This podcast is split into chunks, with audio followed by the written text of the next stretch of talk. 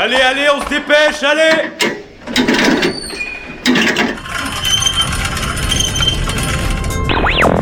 Vie étudiante et associative, c'est la grande voile politique, société, Mais y a pas de voile, abruti culture Immersion dans 10 secondes et même du sport.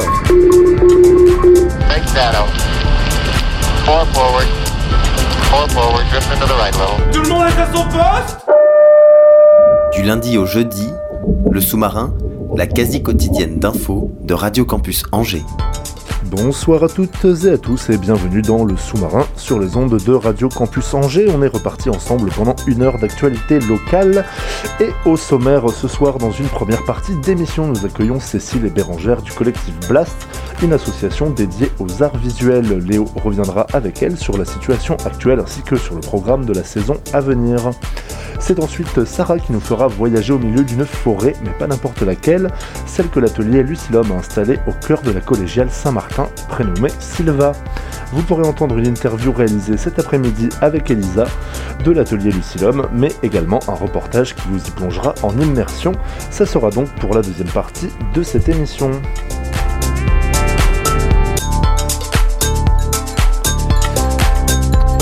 Mais tout de suite, je me tourne donc vers toi, Léo, et je te laisse présenter nos premières invités. Bonsoir à toutes et tous. Ce soir, dans le sous-marin, nous recevons donc Cécile et Bérangère du collectif Blast, une asso dédiée aux arts visuels. Alors Blast bosse du côté de la pépinière artistique d'Avier, au 3 rue du boulevard du même nom à Angers, et y organise des expos, des projections et diverses manifestations ar- artistiques. Alors vos activités ont cessé que pendant le confinement. Comment se déroule votre rentrée? Très bien.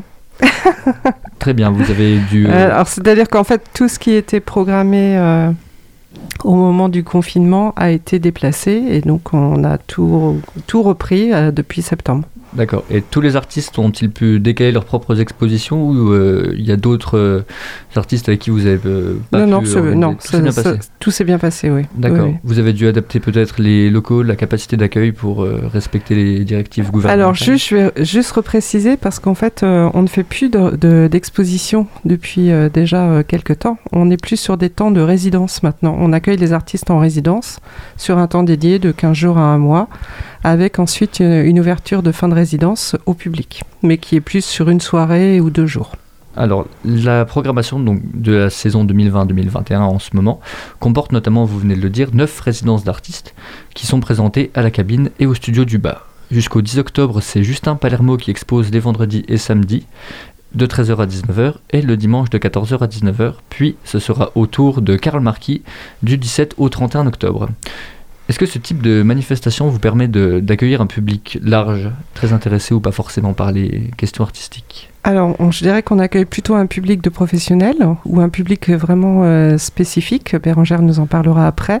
On n'est pas vraiment un lieu de diffusion, on n'est pas non plus vraiment un lieu d'accueil pour tout le public. Ça se fait uniquement sur les temps dédiés de vernissage.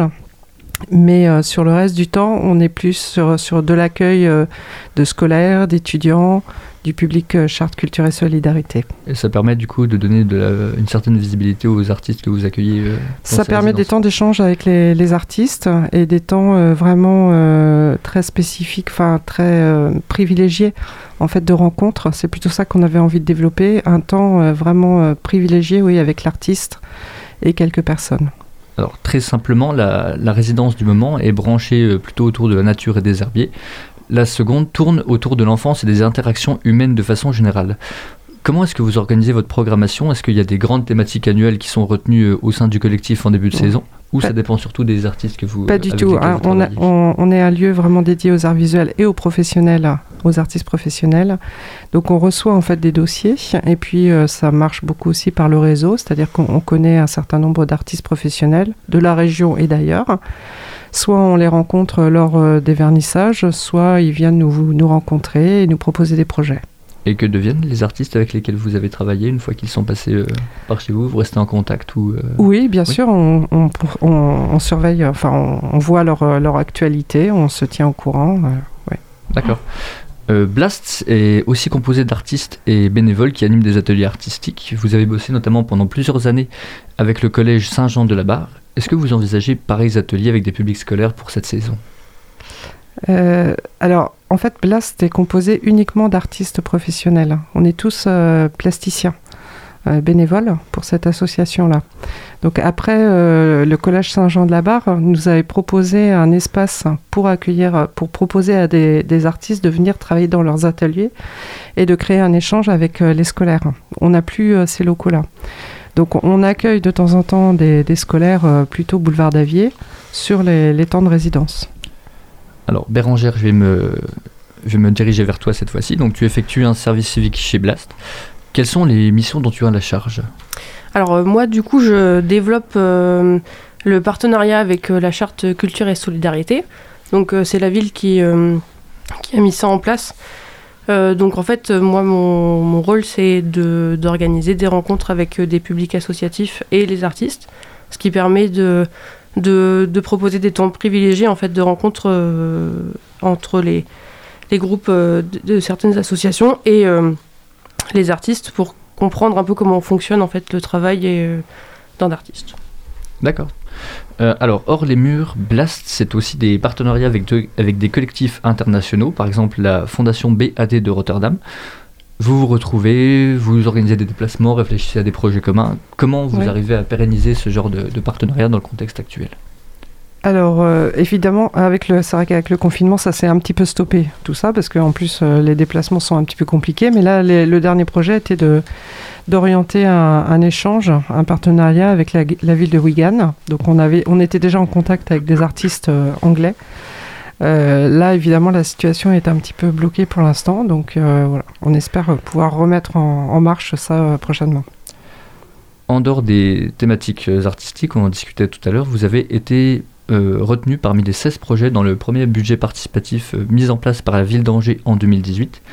À ce titre, vous avez reçu 4000 euros pour euh, votre projet Des dans ma ville. Quel bilan vous pouvez nous exposer sur cette démarche et est-ce que vous avez déposé surtout d'autres dossiers par la suite? Alors non, on n'a pas déposé d'autres. Enfin, en fait, c'est François Brunet, mon, mon collègue de Blast, qui est à l'initiative de cette démarche, puisqu'il a fait une formation d'apiculteur. Il est artiste plasticien et euh, très concerné par euh, les questions environnementales et les questions artistiques. Il souhaitait euh, installer des ruches dans dans l'environnement de- du PAD, de, de façon à aborder les questions environnementales, mais aussi initier un travail artistique autour de ça. Donc, effectivement, lors du premier budget, il a, eu, il a eu obtenu une, un budget, il a installé deux ruches. Et suite à ça, on- il sollicite en fait régulièrement des artistes pour créer les étiquettes euh, qui sont posées sur les, sur les pots euh, de ces récoltes de miel. Euh, je crois qu'il a fait une demande, une deuxième demande pour le projet participatif, mais je pense que c'est pour la poursuite, euh, la pérennisation en fait de l'en- l'entretien des ruches. Donc vous avez rebondi de façon artistique sur ce projet de ruche à travers les étiquettes, si Oui, j'ai bien compris. Et il y a eu d'autres manifestations un petit peu autour de, de ce projet? Pas pour l'instant, mais alors je dirais que bon, moi je peux, c'est pas véritablement mon projet, donc c'est plutôt François Brunet qui est concerné par cette question-là, mais euh, oui, oui, il est toujours en, en recherche là-dessus. Et Très euh, j'aimerais euh, revenir un peu sur euh, l'accueil euh, des, des publics. Comment euh, est-ce que vous l'envisagez entre les, les différents publics? Vous avez parlé des collèges qui peuvent venir euh, directement au PAD. Euh, de ton côté, Bérangère, tu es sur euh, un accueil d'autres publics. Euh, comment est-ce que vous adaptez ces visites et comment est-ce que les publics euh, réagissent? Alors je vais répondre, Bérangère. Ouais. Euh, ça se fait sur rendez-vous et à chaque fois il y a une médiation, c'est-à-dire qu'on accompagne en fait ce public sur euh, à la fois la rencontre avec l'artiste et la découverte des œuvres. Donc ça se fait très simplement, hein. c'est un échange, un dialogue. euh, c'est très simple. Et euh, toi, Bérangère, tu te disposais avant, de par ton parcours, à être dans ce rôle de médiation ou c'est quelque chose que tu découvres en même temps que ton service civique? Euh, c'est un truc que j'avais un petit peu, euh, un petit peu touché euh, pendant mes études, mais que, qui me plaît pas mal. Et surtout justement cette relation avec des publics qui sont pas forcément, enfin qui sont, qui sont, qui sont spécifiques en fait, qui sont pas complètement dans, dans ce truc des arts visuels et tout ça. Je trouve que c'est assez intéressant de, de travailler avec des gens qui qui n'ont pas forcément l'habitude de ça. Voilà. Et comment est-ce que comment est-ce que tu travailles dessus alors sur ce travail de vulgarisation en quelque sorte pour des, des publics euh, qui ne sont euh, moins au fait euh, des arts visuels? Bah, après, c'est pas mal un travail d'échange avec l'artiste. Et moi, j'essaye de, de fonctionner avec, avec le public, enfin, de vraiment de, de- réfléchir un petit peu en amont au public qu'on va avoir. Après, je suis arrivée il y a euh, un mois, donc j'ai pas eu encore beaucoup d'expérience par rapport à ça. Là, pour l'instant, j'ai mis en place beaucoup de rendez-vous et tout ça. Et je travaille sur euh, comment, comment ça va se passer, mais j'ai pas encore eu beaucoup l'occasion de, de mettre ça euh, à profit. Après, c'est pas si compliqué parce qu'on est- on est plasticien. Bérangère aussi est plasticienne. Donc euh, voilà, on, on s'interroge aussi sur euh, comment communiquer euh, sur les œuvres, tout simplement. Mm. Et aussi euh, tout, tout ce qui est en périphérie autour des œuvres, c'est-à-dire de quoi ça vient, qu'est-ce qui nous inspire.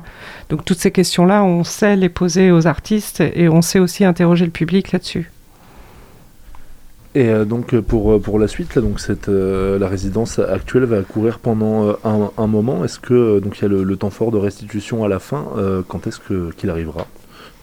Alors la prochaine, parce que là, du coup, euh, Justin, ça finit le 10. Ensuite, c'est Karl Marquis. Et euh, tu te souviens, Bérangère, la date, toi? Oui, euh, alors pour Karl Marquis, il y a une rencontre en espèce de finissage le 29 octobre. Et le 30-31, qui sont un vendredi et un samedi, il y a une ouverture au public où donc Karl Marquis va proposer des, des choses en fait au public et donc faire une restitution de ce sur quoi il a travaillé pendant 15 jours. Et là, pour euh, Justine Palermo, c'est donc ce week-end où le temps euh, public est déjà passé. Le- bah, Alors, il y a eu une soirée spéciale qui est passée, mais après, c'est ouvert au public, là, euh, sa- vendredi, samedi, Voilà. après-midi. Et pour euh, y accéder, que ce soit ce week-end ou sur fin euh, octobre, euh, il faut réserver ou ça reste en accès libre malgré les, les Sur les temps contraintes d'ouverture de fin de résidence, c'est- ouverture publique. Donc il suffit juste de regarder sur Facebook ou sur notre site internet, il y a les jours d'ouverture. Après, sur les rendez-vous spécifiques avec l'artiste, oui, ça se fait ce rendez-vous avec nous. Donc par mail ou par téléphone. Et euh, vous avez en- envisagé euh, d'autres formes, euh, peut-être effectivement revenir à du hors les murs au, au vu de l'évolution possible des contraintes sanitaires, puisque si on repasse en, en zone très très très rouge, euh, les lieux accueillants du public pourraient euh, devoir rester complètement fermés? Euh, pardon, je n'ai pas compris si la vous, question. avez, si vous avez prévu d'autres d'autres formats ou d'autres possibilités de rencontres, si vous-même au PAD vous ne pouvez pas accueillir de public. euh, Alors, le pad, c'est d'abord un lieu de travail, en fait. D'abord une pépinière de travail. Donc, euh, après, sur les, questions des rencontres, on, l'a vu beaucoup là pendant le confinement, euh, toutes les, soirées, les, visites virtuelles de musées, de galeries. Moi, je suis pas très persuadée de ce format-là parce que la rencontre avec l'œuvre, elle se fait d'abord physiquement. Euh, je, suis pas. Je, pense qu'il vaut mieux qu'on attende de revenir vraiment à un format euh, normal.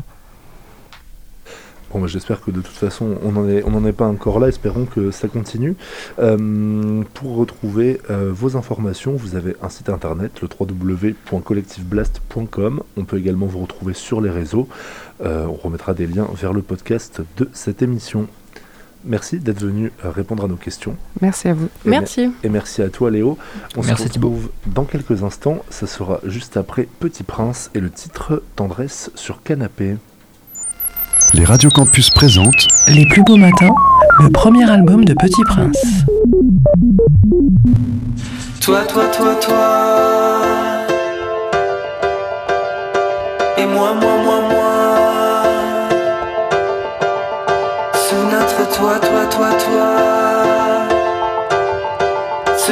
Construisant un nous, nous, nous, nous. On se fait des promesses,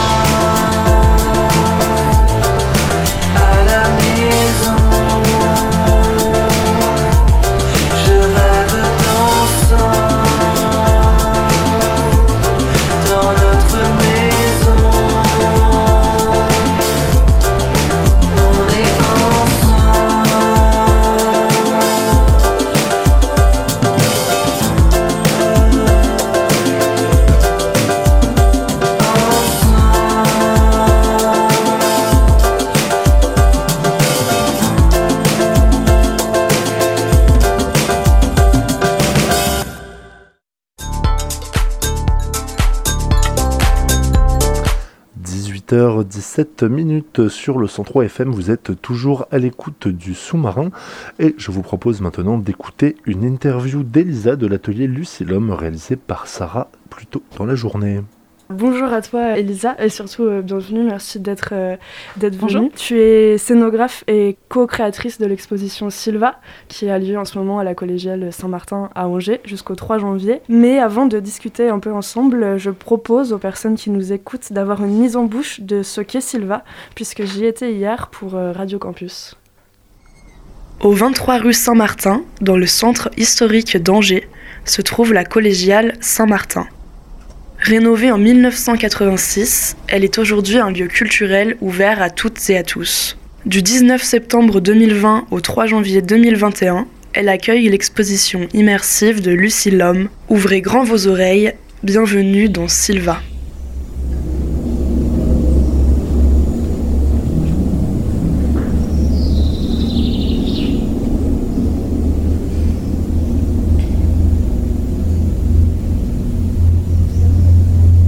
Des arbres dont on ne voit pas la fin.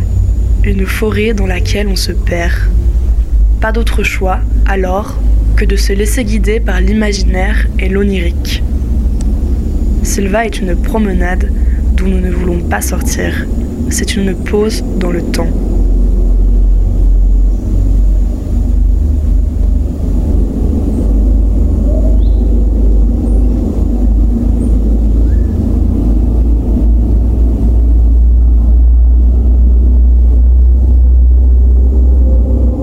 Nature est un temple où de vivants piliers laissent parfois sortir de confuses paroles.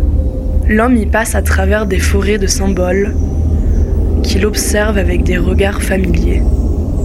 Les fleurs du mal, correspondance, Charles Baudelaire.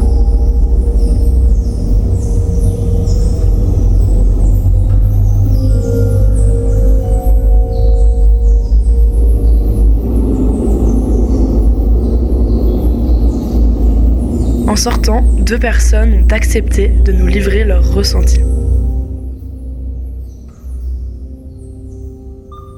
C'était magnifique. Et puis c'est apaisant, on est vraiment, c'est très immersif. Donc au début, il faut s'habituer à la pénombre, mais après c'est très apaisant, la musique, les oiseaux, la lumière douce. Non, c'est magnifique. Faisait un peu monde enchanté, on va dire. Nous, on connaissait pas la collégiale Saint-Martin- donc on- c'est une façon originale de la découvrir, mais je pense qu'on reviendra la voir euh, à nu, on va dire. Mais c'est, non, c'est très agréable. Un peu déstabilisant peut-être le fait d'être dans le noir. Oui, j'ai vu une dame euh, qui a allumé une lampe torche, je sais pas si c'était vous. C'est peut-être moi. C'était vous. je, cherchais la- je cherchais comment me diriger et voir si on rate pas des endroits en fait. Parce que c'est un, co- c'est un peu perturbant en fait, on sait pas trop dans quel sens aller. C'est original, c'est agréable. Forêt, en fait. Une vraie forêt, euh, bien fait, c'est très bien fait. Il y a deux endroits particuliers. Il y a un endroit plus euh, forêt euh, à, à proprement parler et un endroit plus aéré. Est-ce que vous avez vu une différence de sensation entre les deux? Euh, l'immensi- dans le- Il y a un côté qui doit être un peu plus cathédrale, je pense, où là c'est projeté sur les murs. Il y a un- vraiment un côté d'immensité euh, qui est très agréable. Il y a un côté un peu fantastique en fait. Féerie, fantastique. Très très agréable. Rendez-vous à la collégiale Saint-Martin, 23 rue Saint-Martin à Angers, du 19 septembre 2020 au 3 janvier 2021 pour assister à l'exposition immersive de Lucie Lhomme, Silva. Lucie L'Homme, c'est un atelier, un collectif créé d'abord par euh, Philippe Leduc, puis rejoint en 86 euh, par euh, Marc-Antoine Mathieu. Et en 2010, c'est toi, Elisa, qui rejoint l'atelier. Peut-être que tu peux nous parler un petit peu de qu'est-ce que tu faisais toi déjà avant et de quelle façon vos chemins tous les trois se sont croisés pour finalement s'associer? Alors moi j'étais plasticienne, ce qui est un peu euh, plus que mon violon dingue, mais euh, mon activité, le cœur de mon activité. Mm. Et après, euh, moi j'avais plutôt fait des études de théâtre hein, pour faire de la scénographie de théâtre. Et, et en même temps, la solitude et puis un certain manque de folie dans les expériences théâtrales que j'avais vécues m'avait donné envie de rejoindre un collectif. Et dans les collectifs qui faisaient justement, collectifs d'artistes qui faisaient de l'installation, euh, voilà, j'étais attirée par l'homme parce que justement il y avait une espèce d'humilité et puis euh, une envie de faire les choses de A à Z. Euh, accepter que la création se modifie jusqu'au dernier moment parce que souvent on construit nous-mêmes nos décors. On participe à la création lumière, à la création vidéo, à, l'ensemble de la fabrication de l'œuvre. On ne décide pas sur plan, donc voilà, c'est ça qui me plaisait. Et puis voilà, c'était la famille tout de suite. Et euh, justement, quelle est l'image que vous souhaitez refléter à travers euh, Lucilum? Quel est votre euh, état d'esprit? Dans Silva ou Lucilum en général? Lucilum en général. Lucilum en général, on essaye de défendre, et dans Silva aussi, un parti pris poétique et théâtral qui souvent passe par l'ombre. J'entendais dans le reportage les gens qui parlaient de la pénombre. C'est vrai que souvent on utilise la pénombre pour pouvoir faire émerger par la lumière euh, du merveilleux et puis euh, ouvrir à l'imaginaire en fait. Ça c'est une, des cartes habituelles de Lucilum, c'est que on aime bien laisser des ellipses pour que ce soit le public lui-même qui se raconte son histoire et qui se saisisse d'une image fragmentée pour recomposer euh, sa propre image par son imaginaire. Justement, c'est Sylvain en ce moment qui est exposé. Je peux te laisser en parler plus particulièrement? Alors Sylvain, l'idée c'était euh, de faire quelque chose de radicalement contemplatif en fait. C'est ça qui nous plaisait. Après, entre Lucilum et les forêts et, euh, et puis les membres, les artistes de Lucilum et la forêt, il y a un lien fort. Lucilum avait déjà fait pour l'île capitale de la culture, l'île 2004, la forêt suspendue. Euh, on a travaillé récemment aussi à une autre installation poétique, beaucoup plus modeste dans son ampleur, mais qui était un personnage euh, qui venait dormir, un personnage issu de la forêt, un géant fabriqué en, fougère, qui venait dormir euh, à l'intérieur du parc régional pour parler de, des espèces endémiques de la forêt. Donc c'est un sujet qui nous touche, mais voilà, comme on travaille d'habitude, on a toujours envie de transposer les choses ailleurs, dans un versant plus abstrait ou plus imaginaire pour que euh, le public puisse y prendre place et qu'on n'assène pas euh, un discours ou une image qui serait spectaculaire. Donc l'idée, c'est ça, c'est euh, il nous fallait beaucoup d'espace, d'où la collégiale, pour pouvoir laisser de l'air, laisser du vide, laisser du noir, laisser du silence dans la musique aussi, pour que les gens aient dans leur, dans leur pensée puissent se plonger et dans leurs sensations et de la place, qu'ils ne soient pas convoqués tout de suite euh, à agir ou à réagir, qu'ils puissent prendre le temps. tu viens de, de, dire plusieurs fois le mot poésie. On entend dans le reportage euh, Cité des vers de Baudelaire, même si j'aime la poésie, c'est pas de moi, c'est sur le site de la collégiale mm. quand on s'intéresse à l'exposition. Quel est euh, votre rapport peut-être à Lucilum avec la poésie? Ou à toi ensuite plus spécifiquement? On a chacun euh, individuellement un rapport assez familier avec la poésie, mais comme tout le monde. Mais, euh, mais là, c'est vrai que le poème de Baudelaire, il nous est venu très vite parce que on cherchait, non seulement on un lieu, d'ampleur pour pouvoir faire cette forêt, mais tout de suite, quand on a vu la collégiale, euh, l'histoire du lieu et son histoire religieuse, voilà, ça nous a rappelé les temples naturels qui étaient les forêts ancestrales. Et donc il y avait un lien tout de suite avec le poème de Baudelaire qui est, agréable parce que tout le monde le connaît.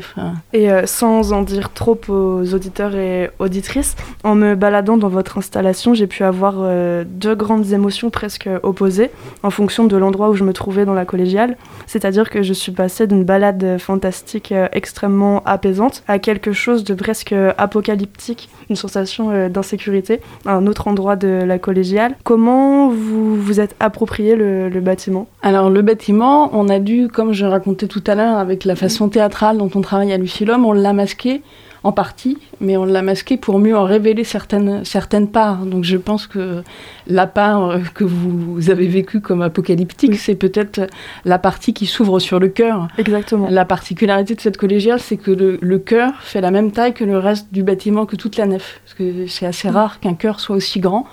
Donc c'est vrai qu'on a travaillé euh, deux tableaux différents, une forêt dense et puis euh, ce cœur qu'on a pensé un peu comme une clairière à la fin de cette errance et de peut-être cette perte en forêt pour certains.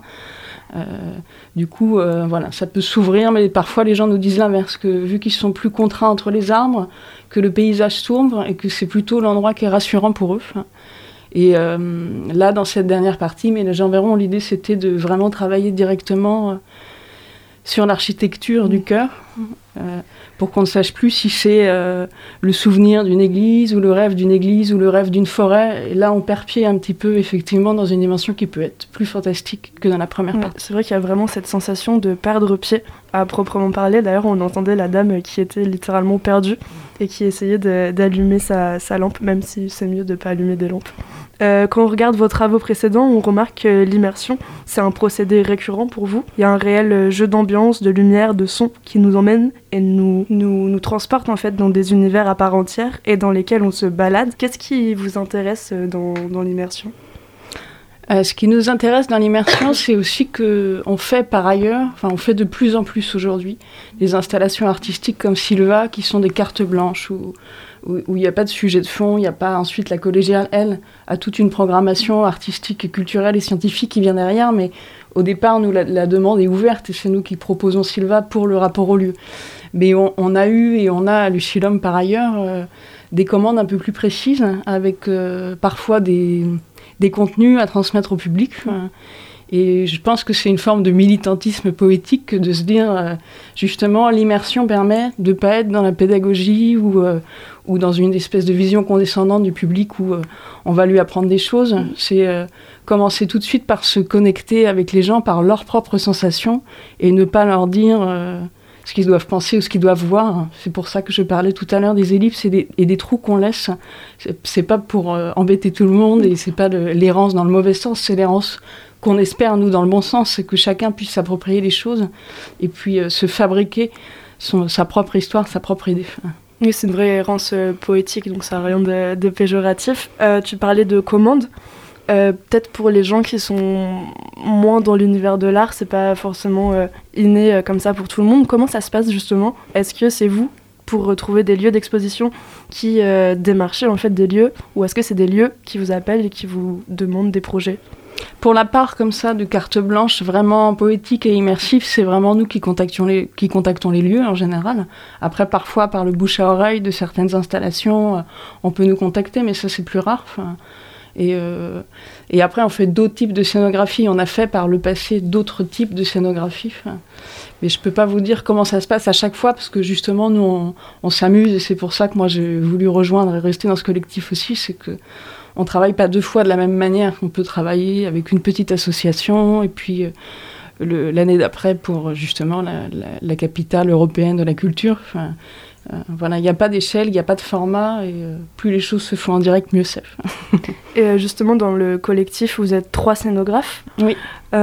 comment vous vous complétez, selon toi Qu'est-ce que vous apportez chacun à l'édifice, en fait Qu'est-ce qui fait de vous un collectif qui fonctionne? Alors, ce qui fait de nous plus un collectif d'artistes qu'une agence, parce qu'on fonctionne vraiment pas comme une agence, c'est que justement, on n'a pas des rôles définis. Euh, on, fonctionne plus euh, comme des artistes, c'est-à-dire qu'on fait tous les trois, entre guillemets, la même chose. Il n'y a pas euh, Marc-Antoine qui ferait que les dessins, Philippe qui ferait que les textes et moi qui ferais tout le numérique d'entrée de jeu, on fonctionne pas comme ça. On travaille vraiment à trois sur les projets euh, du début à la fin. Et comme dans tous les groupes humains, bah, on, a, des singularités, euh, des désirs particuliers qui font qu'on est plus ou moins euh, proposant ou critique. Que voilà, on fait évoluer les projets à trois, quoi. Mais on travaille vraiment à trois. Le sujet peut-être pas très original de l'année, mais bien d'actualité et plutôt pertinent quand on est, quand on est artiste. Comment la Covid a affecté ou modifié votre quotidien et votre façon de travailler Surtout que vous travaillez dans des lieux qui sont ouverts au public. Euh, pour Sylvain, la, modification, euh, c'est la jauge qui est réduite à 80 personnes. Euh, c'est pas vraiment pour nous que c'est un gros problème. On aimerait bien que beaucoup de gens puissent voir Silva, mais il se trouve qu'initialement, avant le Covid, on avait déjà demandé, et la collégiale avait accepté, ce qui est rare, de limiter la jauge à 150 personnes pour que justement l'expérience sensorielle de l'errance et, euh, laisser la possibilité aussi qu'il n'y ait pas un débit de public trop important pour que les gens qui souhaitent rester allongés dans le cœur ou dans la forêt puissent euh, y rester deux heures ou deux heures et demie s'ils le souhaitent. Donc euh, nous là-dessus, ça n'a pas trop d'incidence pour l'instant. Pour l'instant, ça va. Puis sur le reste de l'activité, on verra bien, mais on est dans le culturel et la création, donc il y a forcément de l'incertitude. Il y en avait déjà avant, il y en aura après. C'est vrai que de, ce qu'il y a de, de, particulier dans Silva et dans tout ce qui est en fait des, des expositions euh, immersives, c'est que c'est quelque chose de finalement très personnel. Et c'est ça qui est bien dans, dans la balade. On n'est pas du tout dans le collectif à apprendre des choses, comme tu disais mm. tout à l'heure. On est dans la sensation personnelle. Et ce qui fonctionne très bien avec la collégiale, c'est que on peut se perdre seul sans avoir euh, plein de gens qui mm. sont en train de lire des, des panneaux. Et c'est très, très intéressant. Et du coup, c'est très fort aussi. Et c'est pour ça que souvent. Euh étant donné qu'il y a de la grande image, euh, on, nous, a déjà fait la remarque sur le mapping ou l'image géante, parce que c'est vrai qu'on utilise des techniques qui viennent du mapping. Mais euh, par rapport à ce qui peut se passer au Beau de Provence ou ailleurs, ou sur des mappings de cathédrales, nous on est dans un état d'esprit complètement inverse. Après, on comprend que le public y pense et puis euh, il associe à ce qu'il veut, mais c'est vrai que nous, nous on défend un autre parti pris. C'est pour ça qu'on n'a pas projeté partout euh, des vidéos de forêt ou, des vidéos abstraites sur la forêt, sur la collégiale, et qu'il y a la présence de ces arbres, et que la musique est fragmentaire. C'est parce que euh, pour nous, cette errance est importante et qu'on n'est pas euh, face à un tableau violent, en fait. On trouve que le mapping, enfin moi je trouve que le mapping tel qu'il est utilisé pour la Fête des Lumières à Lyon ou d'autres méga images géantes, c'est presque agressif. C'est qu'on impose une image qui recouvre le réel, et puis euh, il faut y adhérer, elle doit être séduisante d'entrée de jeu, alors que là on est sur un terrain beaucoup plus subtil. Et, euh, et c'est pour ça que l'idée des arbres est arrivée même avant l'idée de la projection vidéo. Euh, peut-être qu'on peut spécifier ce qu'est le mapping pour les personnes qui ne savent pas? Eh bien, c'est la projection d'images découpées sur les volumes. Donc voilà, c'est une technique de projection vidéo on constate qu'il y a un réel euh, travail sur, euh, dans votre travail en général, hein, là je parle de Lucilum, un réel travail sur le théâtre, mais aussi sur euh, l'histoire. Quels domaines sont, sont au cœur de vos réflexions? Plein de domaines sont au cœur de nos réflexions, c'est difficile à dire. C'est vrai que la part historique est importante. Philippe, mon camarade, est très féru d'histoire. Marc-Antoine et moi, on s'intéresse pas mal à la science par ailleurs. Euh, voilà, mais on a, on a des sensibilités communes euh, dans la transversalité, en fait. C'est que il n'y a pas vraiment de différence entre le savoir, l'art, la création artistique et le culturel. Enfin, voilà, on n'essaye jamais de faire du socio-culturel. et puis euh, de toujours être exigeant et dans les contenus et dans la forme, d'où l'immersion dont on parlait tout à l'heure. C'est que l'immersion sensible de l'œuvre, elle permet de faire passer tout un tas de, pensées ou d'idées ou de contenus euh, dans des sujets qu'on croit séparés et sectorisés, alors que finalement, quand on passe par le sensible, on réalise qu'il y a des ponts entre tout ça. Donc je pense que notre travail, c'est de faire de la transversalité, justement, par la sensation du, public. Euh, c'est important d'être euh, accessible à tout le monde parce que euh, ce qui fonctionne aussi très bien avec l'immersion, c'est que comme c'est une expérience très personnelle, personnellement, je trouve ça très accessible, puisqu'on y va et qu'on ressent. Et il n'y a pas cet élément qui peut être parfois réfractaire d'arriver dans quelque chose de très carré, de très euh, propre, en fait, où on a vraiment l'impression de devoir apprendre et savoir des choses. Mm. Bah oui, oui, c'est vraiment important pour nous. Euh, et après, on se met pas non plus dans l'idée, enfin, c'est des discussions voilà, qui ont lieu dans la scénographie, et puis notamment avec les musées, quand on a affaire parfois avec les musées, et puis avec d'autres structures culturelles. C'est que c'est être accessible à tous, mais sans en faire un but où on se dirait, bah tiens, euh, notre objectif c'est d'être accessible à tous, donc on va préjuger que le public sait ça ou ne sait pas ça, ou que presque il est trop bête, ou qu'il aurait tel goût ou pas tel autre. Enfin, du coup, euh, on essaye d'être exigeant au maximum et d'être généreux en fait. Je pense que c'est la générosité qui fait que c'est accessible à tout le monde. C'est ça, c'est naturel en fait. Voilà. Et c'est, oui, oui, il n'y a pas de, public cible au secours. Euh, vous vous installez parfois en intérieur, parfois en extérieur aussi.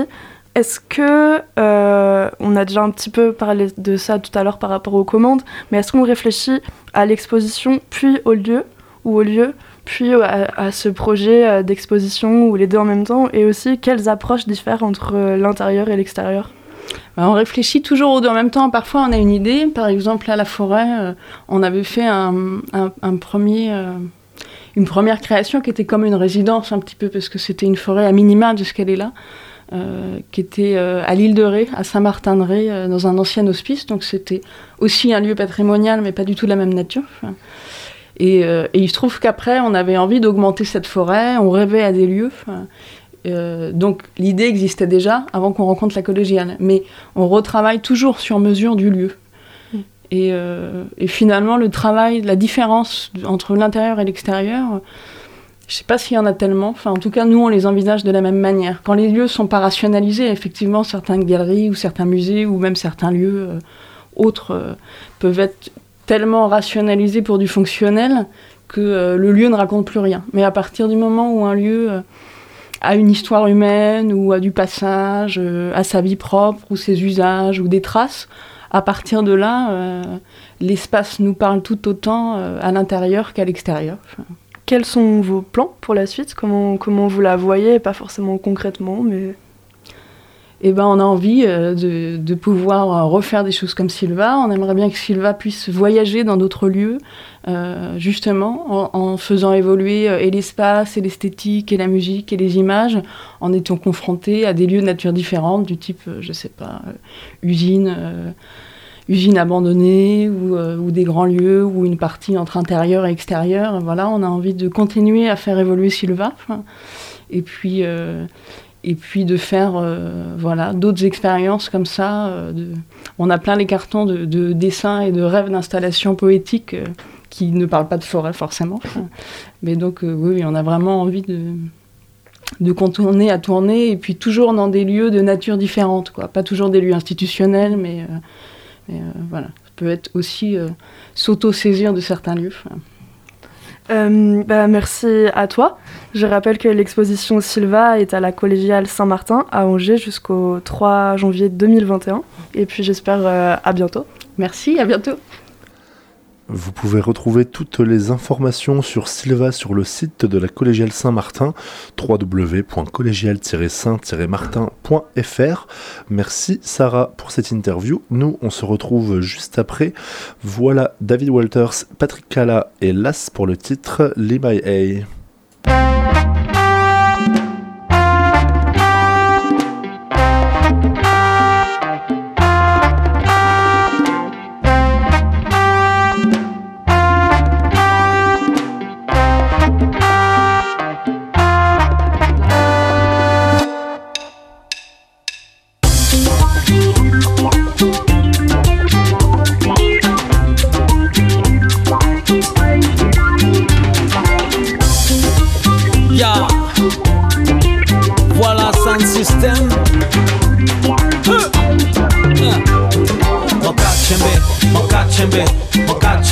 a bulimia, mokachembe, mokachembe, mokachembe, a bulimia, mokachembe, mokachembe, mokachembe, a bulimia, mokachembe, mokachembe, mokachembe, a bulimia. Makabaje, Abulimia, c'est ça qu'a fait moi sentir comme moins bien l'air.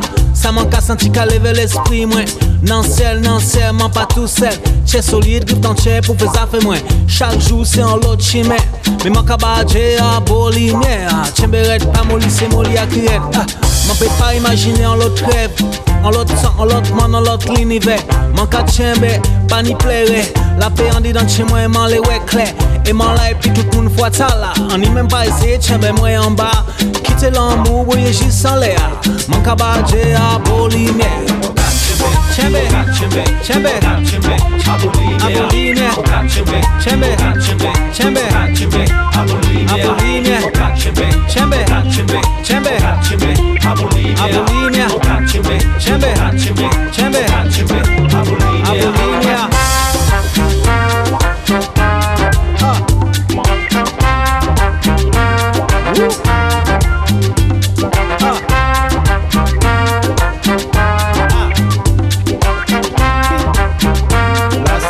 nas, nas, nas.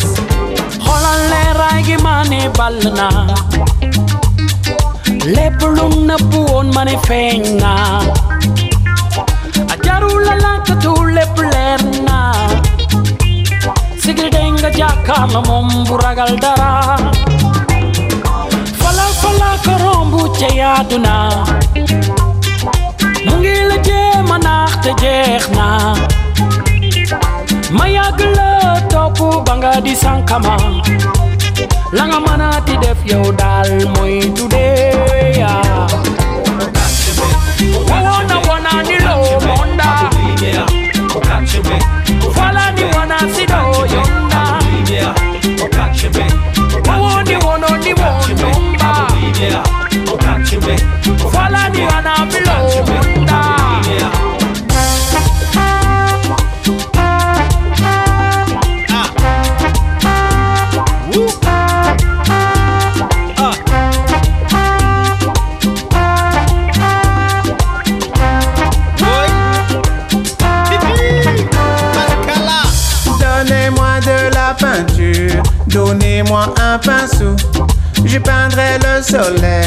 j'en mettrai sur ma peau. Donnez-moi un bout de mur, donnez-moi un marteau. Tapez, tapez pour la liberté. Donnez-moi un peu d'air pur, donnez-moi un pinceau. Je soufflerai les couleurs, le froid, le chaud. Donnez-moi un peu d'air pur et un bateau. Je mettrai la grand voile pour partir. Oh, mon cachembe, pour partir. J'ai la grand voile.